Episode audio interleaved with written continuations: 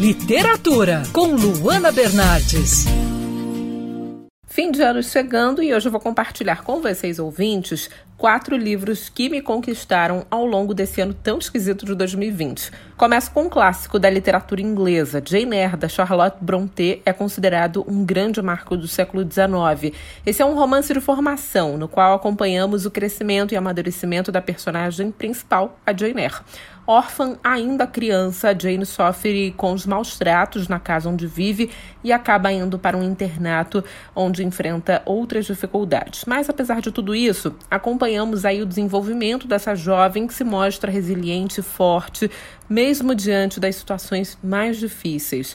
A Jane Eyre é uma personagem muito à frente do seu tempo e serve de inspiração para todas as mulheres que buscam o caminho da independência. Meu segundo livro favorito, mudando agora para a literatura brasileira, o que você faria se tivesse em mãos o livro da sua vida?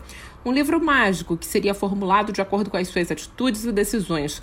Um livro que te permitiria moldar o futuro. Tentador, né? Essa é a história de O Livro de Líbero, do Alfredo Nugent Setúbal, lançado recentemente pela editora Intrínseca. E depois dessa leitura instigante, eu só tive elogios a fazer a obra. O livro tem todo aquele gostinho de interior brasileiro, já que a história se passa na cidade fictícia de Pausado, considerada por muitos a menor do mundo. É nesse cenário que acompanhamos a saga de Líbero, uma criança apaixonada por livros que trabalha com o pai no minúsculo jornal da cidade. A vida normal de Líbero, no entanto, muda do dia para a noite, quando o circo Bosendorf aparece na cidade. Em meio aos palhaços malabaristas e mágicos, Líbero recebe a proposta de ter o livro mágico que conta a história da sua vida.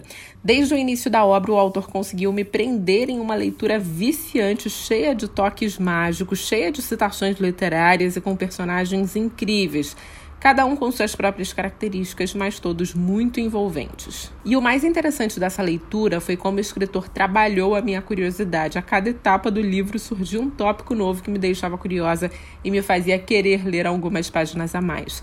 Eu não conhecia o trabalho do Alfredo Nugent Setúbal e estou ansiosa agora para ler novas obras do autor. Meu terceiro livro favorito do ano eu li no início de 2020, quando estava ansiosa para ler a continuação de O Conto da da Margaret Atwood. A escritora canadense lançou esse ano o livro Os Testamentos, que é uma continuação da distopia.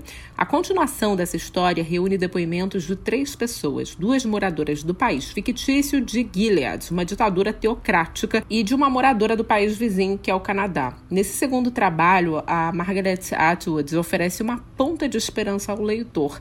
Gilead continua bárbara, as mulheres continuam sem direitos, mas o sistema parece começar a ruir. E apesar de toda a loucura do país regido pela religião de forma cega, podemos observar ao longo dessa leitura uma ponta de resistência que acaba fazendo toda a diferença. Eu amei essa leitura e achei bem válida a continuação do livro, mesmo após 35 anos do lançamento.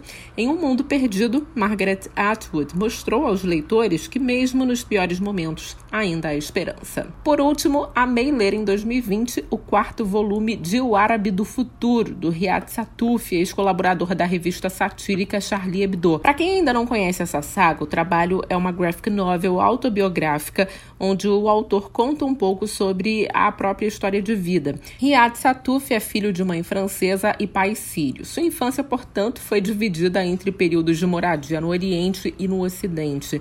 E o objetivo dos quadrinhos do cartunista é mostrar esse choque de realidade entre os dois mundos. E através da visão como criança, ele narra todos os acontecimentos que presencia nesses dois ambientes.